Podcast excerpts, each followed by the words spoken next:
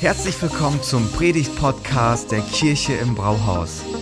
Wir als Kirche lieben das Leben und wir hoffen, dass dich diese Predigt dazu inspiriert, dein bestes Leben zu leben. Viel Spaß beim Zuhören.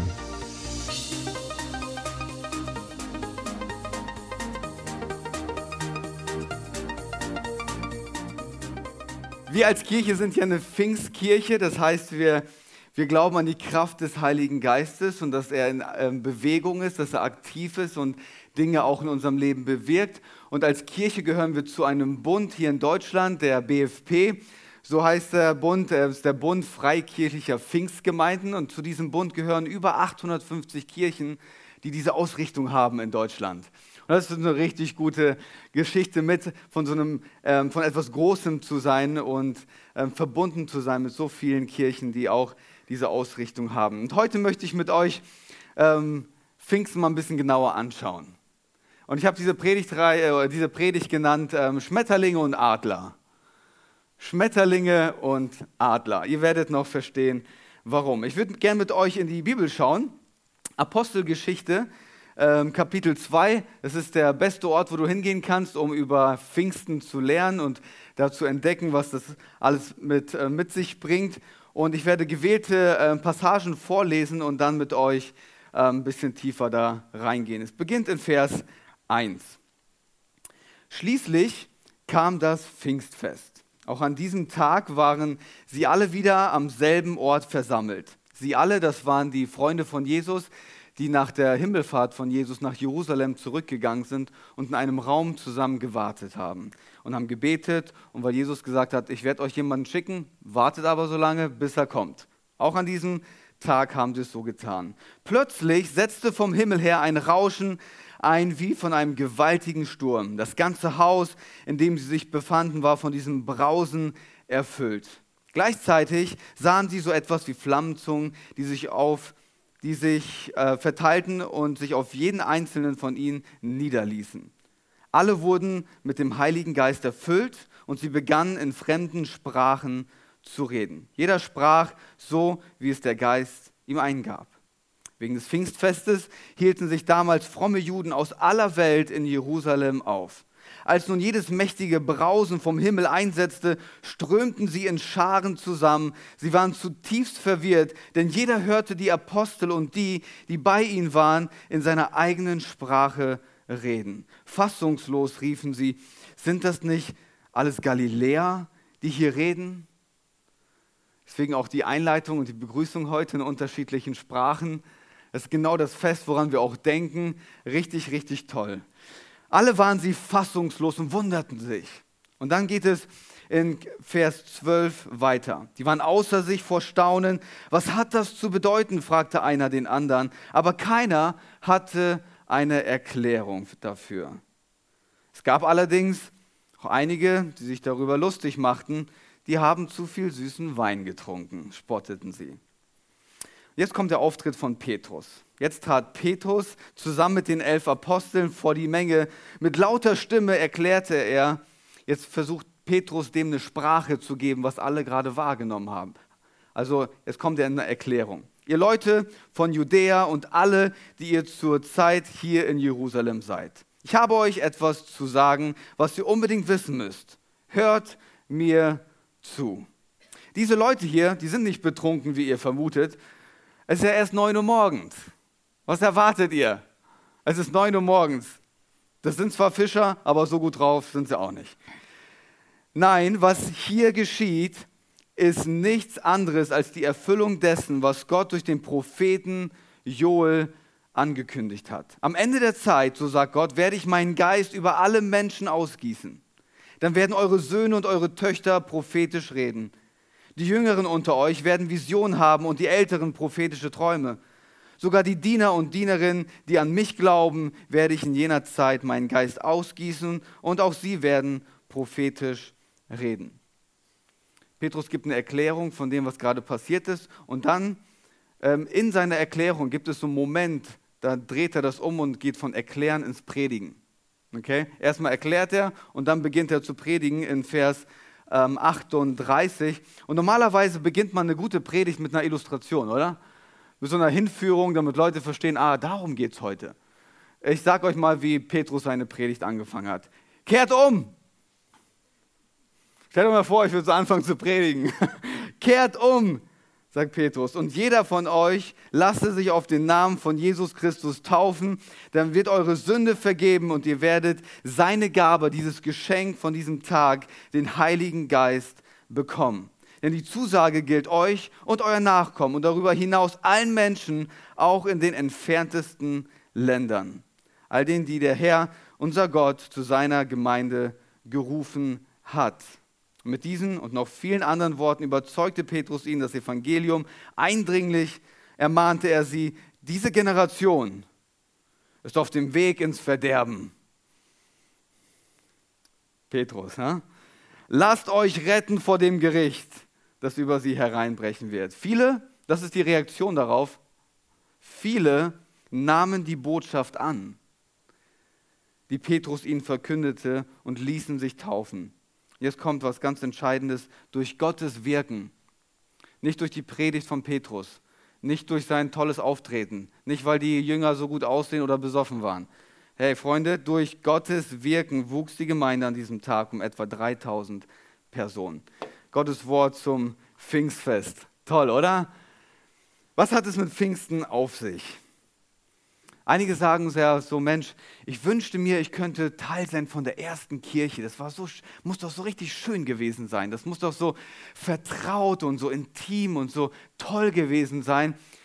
Ich glaube, du würdest dich unwohl fühlen in der ersten Kirche, wenn das dein Anliegen ist. Die war klein für ganz kurze Momente.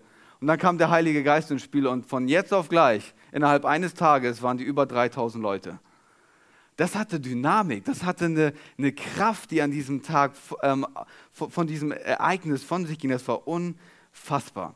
Der Heilige Geist und die Kirche. Was hat das mit dir und mit mir zu tun? Ich beginne damit, die Geschichte zu erzählen von Spider-Man. Habt ihr nicht mitgerechnet, ne? Spider-Man. Als ich ein Teenie war, habe ich den Film, den allerersten Film Spider-Man geschaut.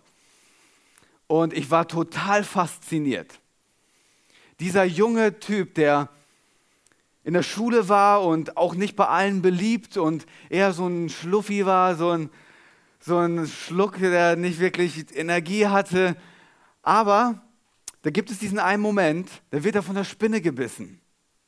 Und das löst etwas bei ihm aus und er bekommt Kraft und Energie und der wird zu einem richtigen Helden. Und diese Szene im, im Film ist bei mir so hängen geblieben. Es gab immer die Szene, wie er morgens aufgestanden ist und runtergegangen ist zum Frühstücken. Immer so, so energielos, so, äh, ich will im Bett bleiben. Und dann wird er von dieser Spinne gebissen und am nächsten Morgen, wie er die Treppe runtergeht, das muss man sich anschauen. Er gleitet quasi an der Wand entlang, voller Energie, bis er unten ist, geht an den Frühstückstisch, holt sich sein Müsli, seine Milch und macht sich dann Frühstück zusammen. Und ich dachte mir so, kann mich nicht auch eine Spinne beißen? Kann ich nicht auch gebissen werden? Ich will auch diese Energie, ich will auch diese Power haben. Ich will auch morgens aufstehen und mit dem Spinnnetz mir meine Sachen holen. Mein Kaffee ist fertig und mein Sohn ist angezogen. Und wenn er schreit, dann kann man auch Sachen zumachen. Ich wünsche mir auch diese Energie und diese Kraft diese Transformation, die da zustande kommt. Es gibt diesen bekannten ähm, Autor, der heißt C.S. Lewis, der hat gesagt, wenn man den Geschichten unserer Gesellschaft zuhört, bekommst du immer einen Einblick in das Herz von Menschen und ihre tiefsten Wünsche. Und die versuchen sie dann in Geschichten zu packen. Und ich habe mir gedacht, so ja, wir sind fasziniert von so einer Geschichte wie von Spider-Man, weil wir uns wünschen, gibt es die Möglichkeit für Transformation? Gibt es die Möglichkeit von schwach zu, zu stark? Gibt es die Möglichkeit vom Underdog zum Hero zu werden? Gibt es da diese Transformation? Und ich glaube, mit Pfingsten spricht Gott uns zu, hey, das ist möglich. Das ist möglich. Du kannst Kraft bekommen und von schwach zu stark werden. Das ist total faszinierend. Und das, was Gott uns verspricht, wenn wir Jesus nachfolgen und ihn unser Herz lassen, ist genau das, wovon wir so oft träumen. Pfingsten. Pfingsten, die Geschichte vom Heiligen Geist und gleichzeitig die Geschichte von Petrus. Ich weiß nicht, ob ihr vor Augen habt, ähm, manchmal bin ich so visuell unterwegs und wenn ich so eine Bibelstelle lese, dann stelle ich mir vor, wie stand Petrus da, als er den Leuten das erklärt hat und so gepredigt hat. Ich dachte so völlig mutig, stark, klar in seiner Sprache, ähm, schaut den Leuten tief in die Augen. Wenn man sich das genau alles durchliest, wisst ihr, was sein Predigtinhalt war? Der hat zu den Leuten gesagt, ihr habt Jesus umgebracht. Ihr seid schuld dran, dass er ans Kreuz musste. Aber es gibt Hoffnung für euch. Für euch gibt es einen Weg nach vorne. Und richtig klar, wie so eine Teflonschicht, an der alles abprallt. Ne? Und so steht der Petrus da. Für alle Bibelkenner unter uns, die ähm, seine vorherige Geschichte kennen, müssten sich jetzt die Frage stellen, wer ist dieser Mann und was hat er mit Petrus gemacht?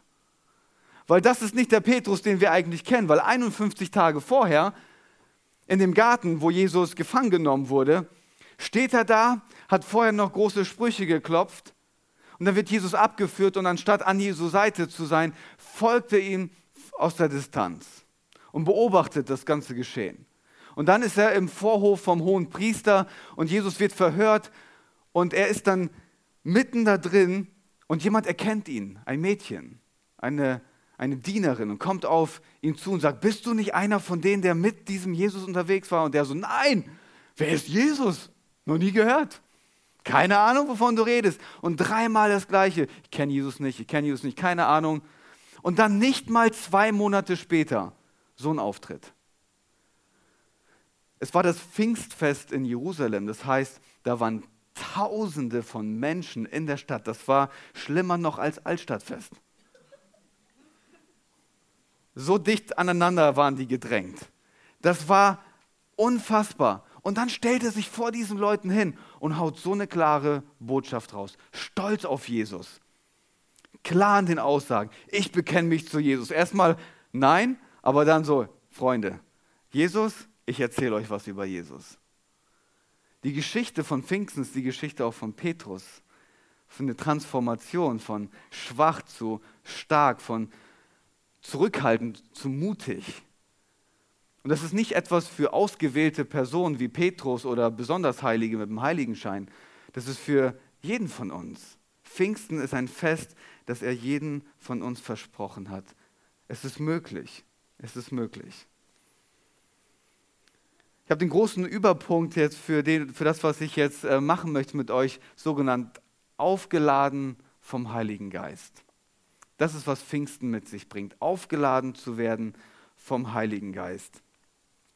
Und ähm, wir müssen uns erstmal damit beschäftigen, wer dieser Heilige Geist eigentlich ist. Ihr habt schon gehört, wer und nicht was. Es ist eine Person, eine Person, die mit dir in Verbindung kommen möchte und nicht irgendwas Komisches, was du nicht erklären kannst oder wie auch immer. Es ist eine Person. Wenn du durch die Bibel schaust, merken wir, was das eigentlich für eine Power oder was für eine Power er mitbringt. Der Heilige Geist war ganz am Anfang bei der Schöpfungsgeschichte schon dabei hat da seine Finger im Spiel gehabt. Bei, dem, bei den prophetischen Reden der Propheten im Alten Testament war er mit dabei. Bei, der, bei dem Dienst von Jesus können wir immer wieder die, ähm, den Fingerzeig vom Heiligen Geist sehen. Dann liest du, was Petrus sagt, die Entstehung der Bibel. Da hat er auch seine Finger im Spiel. Der Heilige Geist, es lohnt sich mal, sich mit dem zu beschäftigen der ist wirklich unglaublich. Und die Frage ist natürlich für uns jetzt, wie, wenn es eine Person ist, wie Sina gesagt hat, unser Beistand, unser Freund, wie integrieren wir ihn in unser Leben?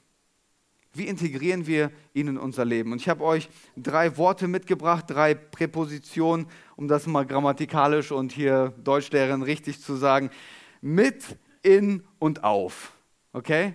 Das ist wichtig. Er möchte mit uns sein. Es ist sein Wunsch, in uns zu leben und ganz neu auf uns zu kommen mit seiner Kraft mit uns, in uns, auf uns. In Johannes ähm, Kapitel 14 ist das, ähm, ist das toll beschrieben, ähm, was Jesus für ein Versprechen uns da macht. Das ist ähm, ab Vers 16. Und der Vater wird euch an meiner Stelle einen anderen Helfer geben. Bisher war Jesus der Helfer, hat den Jüngern immer aus der Patsche geholfen. Die hätten am liebsten Feuer und Flamme vom Himmel gebetet und Jesus musste denen immer wieder helfen, okay? Und dann hat er gesagt, ich gebe euch einen anderen Helfer an meiner Stelle, der für immer, für immer bei euch sein wird. Ich werde ihn darum bitten. Er wird euch den Geist der Wahrheit geben, den die Welt nicht bekommen kann, weil sie ihn nicht sieht und nicht kennt.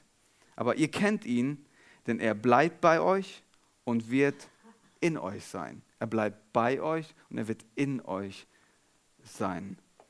Das Erste, er ist mit uns. Du kannst jetzt hier sitzen und seine Existenz anzweifeln und das für den größten Humbug halten, ähm, wird nichts daran ändern, dass er trotzdem da ist. Er ist da. Da kannst du nichts gegen tun. Jesus sagt, ich werde ihn schicken, er wird da sein, er wird in dieser Welt unterwegs sein, er wird aktiv sein, er wird seine Kirche bauen, er wird Menschen Beistand geben, er wird in Trauersituationen Trost schenken, er wird dir näher sein als dein Freund. Er ist da. Und ob du es willst oder nicht, du kannst ihn nicht verjagen. Der ist halt hier. Auch jetzt gerade hier im Gottesdienst. Ob du den spürst oder nicht. Es ist keine Frage des, des Fühlens, der Emotionen. Es ist eine Tatsache, er ist da. Und sein Hauptjob ist es immer, Menschen zu Jesus zu führen.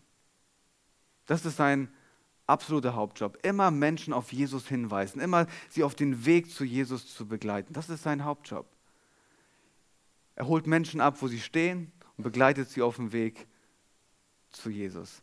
Wenn, wenn jemand sein Leben Jesus anvertraut und sagt, ich möchte mein Leben mit Jesus gestalten, gebe ich euch jetzt mal einen Blick hinter die Kulissen.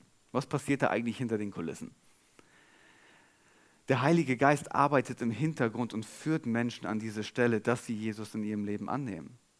Das heißt, der Heilige Geist klingelt an dem Herzen und wenn wir sagen, ja, wir wollen mit Jesus leben, ist es eigentlich, wir reagieren auf das Klingeln des Heiligen Geistes in unserem Herzen. Weil er alles vorbereitet hat, er hat unser Inneres schon vorbereitet, dass wir Jesus in unserem Leben annehmen können. Und wenn du Ja sagst zu Jesus, dann bleibt er nicht vorne stehen, sondern er kommt in dein Leben hinein, in dein Herz. Er macht sich dort in deinem Herzen eine Wohnung. Ich habe das letztens bei einer Predigt gesagt. Er kommt, um zu bleiben. In seinem Mietvertrag gibt es keine Ausstiegsklausel. Er bleibt. Und das Wort Gottes sagt, er beginnt ein Werk und er wird es zu Ende führen. Heißt, er beginnt etwas in deinem Herzen. Wir sind alle noch eine unfertige Baustelle. Aber er ist mit uns unterwegs und packt ein Thema nach dem anderen an. Er wohnt in uns. Und es ist wichtig, dass er in uns wohnt. Weil, wenn du im Römerbrief liest, dann wirst du feststellen, dass Paulus sagt, du brauchst, dass er in dir wohnt, um zu wissen, dass du zu Gott gehörst. Die Frage, woher weiß ich denn oder wo habe ich die Gewissheit her, dass es für mich ein Leben nach dem Tod gibt? Wenn der Heilige Geist in deinem Herzen wohnt, wird er dir, so sagt die Bibel, ein Zeugnis davon abgeben, dass du zu ihm gehörst und das ewiges Leben für dich versprochen ist. Ohne den Heiligen Geist bekommst du diese Gewissheit gar nicht. Er lebt in dir und er bestätigt das in deinem Herzen. Und dann gibt es den dritten Punkt. Ich finde, der ist oft unterschätzt. Dass er auf dich kommen möchte mit Kraft, auf mich kommen möchte mit Kraft. Apostelgeschichte 1, 8 steht das, ähm, da steht das so, die wurden mit Kraft ausgerüstet. Die haben, wurden mit Kraft ausgerüstet. Das griechische Wort ist Dynamis. Als der Erfinder von Dynamit sich Gedanken gemacht hat, wie nenne ich dieses Teil, das gerade hier so explodiert, ist auf diesen griechischen Begriff gekommen, Dynamis, daher kommt Dynamit. Das heißt, diese Kraft, die Gott uns geben möchte, ist eine Kraft, die etwas in Bewegung setzt. Kraft, die, uns, ähm, die unser Umfeld beeinflusst, die eine Auswirkung hat. Die kommt auf uns, Kraft, um zu dienen, Kraft, um Entscheidungen zu treffen, Kraft, um klar zu sehen, Kraft, um die Themen des Alltags zu gestalten und Kraft auch, Gottes Wort zu verstehen. Du brauchst Kraft vom Heiligen Geist, um die Bibel zu verstehen. Ich habe ein tolles Zitat gefunden, das will ich euch nicht vorenthalten. Jemand, jemand hat mal gesagt, die Bibel zu lesen, ohne der Kraft des Heiligen Geistes zu vertrauen, macht theologische Wahrheiten trockener als den Martini von James Bond. Ist gut, oder? Hat mir gefallen. Weil ich dachte mir so, ohne, ohne, die, ohne die Kraft des Heiligen Geistes ist das nur ein leeres Buch. Aber wenn, wenn der Heilige Geist diese Worte, die, die in diesem Buch stehen, übersetzt in meine Lebenswirklichkeiten, die in mein Herz fallen, dann hat das transformierende Kraft. Wir brauchen die Kraft des Heiligen Geistes, damit das nicht nur ein leeres Buch ist, sondern unser Leben ganz stark reinsprechen kann. Dann öffnet er unsere Augen, unser Herz, indem er uns führt, begleitet er uns. Er gibt uns die Kraft, um Glaubensschritte zu gehen. Es ist nicht deine eigene Kraft. Er gibt dir die Kraft, Menschen zu lieben, die deine Liebe nicht verdient haben. Er gibt dir die Kraft, Vergebung auszusprechen, auch wenn es wehgetan hat. Er gibt dir die Kraft, das Leben zu gestalten, der Art und Weise, wie er sich das für dich, für dich wünscht. Und ultimativ verändert er dich durch die Kraft des Heiligen Geistes in die Person, die er vor Augen für dich hat. Wenn wir in der Bibel lesen, du sollst auffahren wie ein Adler mit Flügel, du sollst Kraft bekommen, nicht müde werden, nicht matt werden. Du wirst das Leben gestalten in Kraft. Und ohne den Heiligen Geist sind wir wie ein Schmetterling, vom Winde verweht. Aber wenn der Wind weht und ein Adler fliegt, dann nimmt er den Wind auf. Kann das Leben gestalten mit all den Stürmen und Winden. Jetzt die Frage, wie bekomme ich den Heiligen Geist? Zwei Unterpunkte. Das erste ist, es braucht ein Glaubensbekenntnis. So wie wir unser apostolisches Glaubensbekenntnis haben, wo wir sagen, ich glaube an Gott den Vater, den Schöpfer, ich glaube an Jesus Christus, seinen Sohn, braucht es das Bekenntnis, ich glaube an den Heiligen Geist. Ich, ich, ich gebe ihm eine Berechtigung in meinem Leben. Ich glaube an den Heiligen Geist. Und dann der zweite Punkt, bitten und empfangen. Bitten und empfangen. Der gute Vater, der die guten Gaben für uns bereitstellt, wird uns das nicht verwehren. Wenn wir uns daran erinnern, wie das gelaufen ist, dass Jesus seine Jünger nach Jerusalem geschickt hat, hat gesagt, hey, wartet, bittet und bleibt dran. Immer wieder neu, Jesus, ich brauche dein, deine Kraft. Schenk mir deinen Heiligen Geist. Gib mir das neu. Ich brauche deine Dranbleiben. Auch wenn du es nicht spürst, ist er trotzdem da. Das ist die Kraft, die von ihm kommt und etwas in deinem Inneren macht, was eine Auswirkung dann nach außen hat. Und zwar jeden Tag neu. Jemand hat mal gesagt, ach, wenn ich einmal die, den Heiligen Geist bekommen habe, dann soll das ausreichen für den Rest des Lebens. Naja, wenn du im Epheserbrief liest, wie Paulus das da beschreibt, er sagt, es ist ein kontinuierliches, immer wieder erfüllt werden mit dem Heiligen Geist. Jeden Tag neu, jede Stunde neu. Und ähm, ich meine, wir leben ja hier in einer Autoregion, ähm, da darf ich dieses Beispiel bestimmt nutzen. Ihr macht auch äh, alle, die ein E-Auto fahren, ihr macht nicht ähm, Ladekabel dran, ähm, lädt das heute Abend und sagt, damit, mit dieser Ladung fahre ich im August in den Urlaub. Und wenn ihr überhaupt zur Autobahn kommt und der ADAC euch abschleppen muss, könnt ihr auch nicht zu dem Helfer dann sagen, ja, ich weiß nicht, wie das passieren konnte. Ich habe den noch im Juni aufgeladen. Wieso fährt denn der nicht? Du musst geladen in deinen Weg gehen. Du musst geladen deine Reise antreten. Und so ist es genau mit uns, wenn wir in den Tag starten. Wir müssen aufgeladen in den Tag starten, seine Kraft neu bekommen, um all die Themen des Tages zu meistern. Du brauchst seine Kraft für das, was ansteht. Du brauchst seine Kraft, um Menschen zu beschenken, die Bibel zu verstehen. Deswegen ist mein Gebet morgens immer, Gott, gib mir neu deine Kraft. Ich brauche das heute. Ich brauche das heute. Und dann ist es so. Viele von euch werden sich da jetzt wiederfinden. Du betest das, du glaubst das, du merkst es auch, hey, du bekommst Kraft. Immer wieder merke ich solche Momente, hey, ich habe Kraft, um die Themen anzupacken. Und dann bist du mit dem Auto unterwegs und dir nimmt jemand die Vorfahrt und da fluchst du und denkst so, Mann, ich könnte, und dann kommt all das Unchristliche, was noch irgendwo bei dir versteckt war, hoch. Und dann bist du an dem Tag unterwegs und vergisst unterwegs, dass du eigentlich Christ bist und eigentlich einen Auftrag hast. Geht es euch auch manchmal so? Hey, ich bin Pastor, mir geht das auch manchmal so, okay? Hey, ich war doch Christ. Stimmt. Ganz vergessen. Und dann verfällst du über den Tag in alte Gewohnheiten, alte Lebensmuster. Ja, was machst du dann? Ja, am nächsten Tag fängst du wieder von vorne an. Das ist Gott, ich brauche brauch dich heute neu. Ich brauche dich neu, ich brauche deine Kraft heute neu. Ich bin wie ein Eimer, der Löcher hat, das läuft dauernd raus, das, das bleibt einfach nicht drin. Ich habe versucht zu flicken, aber nein, es läuft den Tag über die ganze Zeit raus. Deswegen, deswegen ist mein Gebet immer das, dass wir sagen, oder ich sage, hey, gerade wie heute, Gott, ich brauche deine Kraft, um diese Predigt zu halten, ansonsten das nur leere Worte. Ich brauche deine Kraft, wenn wir hier die Lieder singen, dass es einfach nicht nur Songs sind, sondern dass es unsere Herzen berührt und verändert.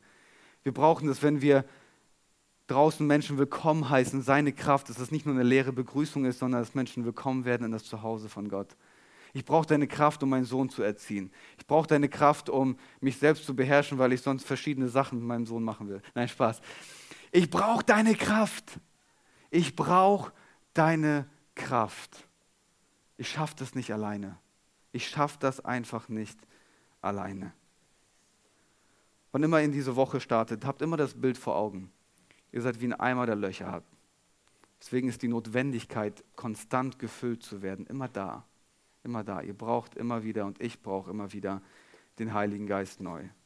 Und ich weiß, das, was ich hier sage, hört sich eigentlich nach einem Angebot an, das keiner von euch ablehnen kann.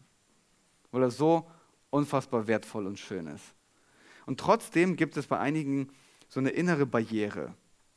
So nach dem Motto, ah, ich fühle mich da unwohl und das Unwohlsein kommt daher, dass du in der Vergangenheit Sachen über den Heiligen Geist gehört oder gesehen hast, wo du dir dachtest so, oh no, wenn das der Heilige Geist ist, dann bin ich raus.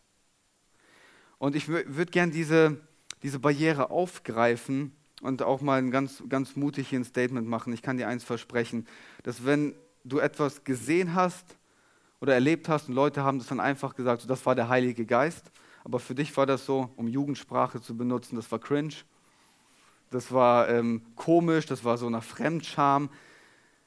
Ich würde mal so weit gehen und zu sagen, das war nicht der Heilige Geist, vielmehr noch der Heilige Geist würde sagen so, keine Ahnung, was das war. Ich war es nicht. Weil das, was der Heilige Geist macht, ist nicht komisch. Das, was der Heilige Geist macht, ist nicht komisch und unangenehm und befremdlich. Das, was der Heilige Geist macht, ist übernatürlich im Inneren, aber natürlich in der Auswirkung. Es ist übernatürlich im Inneren. Du bekommst Kraft, die du selber nicht hast. Aber es ist natürlich. Du lebst in dieser Welt. Und wann immer dir Leute begegnen und die machen irgendwas Komisches, kannst du dir einfach sicher sein, das einfach für dich auf die Seite legen, sagen, der ist einfach komisch, das war definitiv nicht der Heilige Geist. Das will ich einfach gerne nochmal ganz deutlich sagen, weil einige echt eine Barriere haben, wenn es zu diesem Thema kommt. Der Heilige Geist ist super angenehm, super freundlich, liebevoll, wird sich nicht aufdrängen, wird mit deinem Körper nicht machen, was du nicht willst. Die Bibel sagt, der Geist ist dem untertan, in dem er wohnt. Das heißt, er will mit dir nichts machen, was du nicht willst. Und das zu unterscheiden ist ganz, ganz wichtig. Wie oder ich habe eine Definition gefunden, wie es aussieht, wenn jemand mit dem Heiligen Geist erfüllt wird. Es sieht so aus, du ziehst um und du hast die Hilfe eines Freundes, die du wirklich brauchst. Du hast die Hilfe eines Freundes, die du wirklich brauchst. Immer stell dir mal vor, du ziehst von Gamsen um in die Südstadt und gehst an der Braunschweiger Straße mit einem Kühlschrank so. Oder versuchst dein eigenes Bett zu tragen an der Braunschweiger Straße. Das sieht einfach komisch aus. Aber wie cool werden das? Da kommt dein Freund mit einem Sprinter und hält an und sagt, hey, du musst es nicht alleine machen. Let's go, ich, ich, ich packe mit dir an, wir packen den Kühlschrank in den Sprinter, dein Bett in den Sprinter. Ich habe noch einen Anhänger, wir machen eine zweite Fuhre. Der Freund, der in deinem Leben ist, der aber in deinem Leben involviert sein möchte, um dir zu helfen, wenn du einen Umzug hast, für die Aufgaben, die du zu erledigen hast. Und einige sind frustriert mit dem christlichen Leben und denken sich so, das funktioniert irgendwie nicht. Vielleicht liegt es auch daran, dass du das Leben, das Gott dir geben möchte, versuchst zu leben, aber nicht aus seiner Kraft, sondern aus deiner eigenen Kraft. Vielleicht liegt es wirklich daran, dass das Versprechen, das Gott dir gegeben hat, dass du das nimmst, dieses Leben möchtest du leben, aber du versuchst es dauernd alleine und kriegst es nicht hin.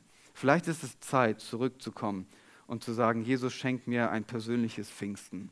Schenk mir neu deine Kraft, um dieses Leben anzupacken, in deiner Kraft und nicht in meiner Kraft.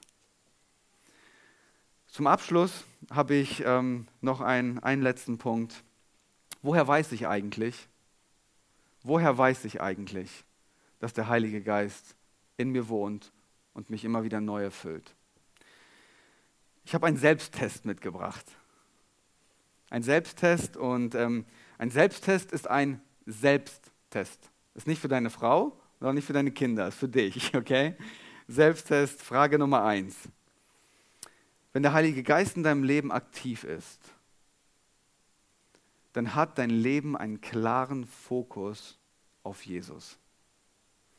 Wenn der Heilige Geist in deinem Leben aktiv ist, wird dein Leben immer einen klaren Fokus haben auf Jesus. Nicht deine eigenen Fähigkeiten, nicht dein Wissen, nicht das, was du vorzuweisen hast, nicht deine Erfolge, nicht das, was du nicht kannst. Darum geht es am Ende dann nicht mehr. Dein Leben wird einen klaren Fokus haben, dein Leben wird auf Jesus zeigen. Menschen in deinem Umfeld werden sehen, wie du leidenschaftlich für Jesus bist und nicht mehr für dich selber. Weil der Heilige Geist kommt nicht, damit du dich besser über dich selber fühlst, sondern damit dein Leben eine klare Ausrichtung bekommt. Jesus sagt, ich werde ihn schicken und er wird mich verherrlichen, er wird mich groß machen. Bedeutet, wenn der Heilige Geist in meinem Leben ist, wird er immer dafür sorgen wollen, dass Jesus durch mein Leben groß gemacht wird. Einfach mal eine Selbsttestfrage. Wo steht, also zeigt mein Leben, deutet mein Leben auf Jesus hin? Mache ich Jesus groß mit allem, was ich bin und mache? Die zweite Frage und die letzte Frage. Ist Liebe in meinem Leben zu sehen? Ist Liebe etwas, das zunimmt in meinem Leben? Und Anja, vielleicht magst du schon mal nach vorne kommen und ich möchte es gerne abschließen, weil das ein ganz wichtiger Punkt ist, wenn wir im Galaterbrief lesen, Galaterbrief ähm, Kapitel 5, beschreibt Paulus, was die Frucht des Geistes ist was die Frucht des Geistes. Das ist nicht Arroganz, Rechthaberei, Selbstüberschätzung, sondern die Frucht hingegen, die der Geist Gottes hervorbringt, besteht in Liebe. Besteht in Liebe. Die Frucht ist singular und es ist nicht so, dass du den Text hier durchliest und sagst, naja, bei einigen ist das Freude, bei anderen ist das Liebe, die anderen haben ein bisschen mehr Freundlichkeit. Nein, nein. Die Frucht des Geistes, Singular, das ist ein Gesamtpaket. Und der Geist Gottes möchte, dass du dich in all diesen Bereichen nach vorne entwickelst, immer mehr so wirst und die Früchte in deinem Leben zu sehen wird. Na, was ist denn jetzt die Frucht des Geistes? Es ist Liebe und Paulus beschreibt, wie Liebe aussieht. Freude, Frieden, Geduld, Freundlichkeit, Güte, Treue, Rücksichtsnahme und Selbstbeherrschung. Das ist die Frage. Ist das in meinem Leben immer mehr zu sehen? Es geht nicht darum, perfekt zu sein, sondern was der Geist Gottes machen möchte, ist uns dahin entwickeln. Dass wir immer mehr zu dieser Person werden, wo sich die, die, die Frucht des Geistes in unserem Leben immer größer wird. Bist du freundlich oder nicht? Schaffst du es, dich in den verschiedenen Bereichen deines Lebens selbst zu beherrschen? Oder lebst du einfach nur aus den Emotionen heraus, weil es dir gerade danach geht? Bist du geduldig? Da hat der Heilige Geist noch in meinem Leben Arbeit. Das sind die Fragen, die wir uns stellen müssen. Ist, ist das, was er in uns bewirkt? Ist es da? Bist du eine Person, in dessen Gegenwart man gerne ist? Das ist mal eine gute Frage zu stellen, oder? Weil wenn der Heilige Geist in deinem Leben diese Frucht bringt, dann wirst du eine Person sein, in dessen Gegenwart man gerne ist. Oder suchen Leute ganz schnell das Weite, wenn du um die Ecke kommst. Jemand hat mal gesagt, und das fand ich richtig gut, wenn deine Erfahrung mit dem Heiligen Geist dich nicht freundlicher macht, dann war das nicht echt. Krass, oder? Wenn deine Erfahrung mit dem Heiligen Geist dich nicht freundlicher macht, dann war das nicht echt. Weil die Frucht des Geistes bringt Freundlichkeit hervor. Die wird dich immer einen Schritt nach vorne bringen. An diesen Fragen kannst du erkennen, ob du dem Heiligen Geist schon ganz viel Raum in deinem Herzen gegeben hast oder ob da noch Platz ist für Entwicklung. Was ich heute mit euch machen möchte zum Ende meiner Predigt, ich möchte euch ganz neu einladen zu diesem Geschenk.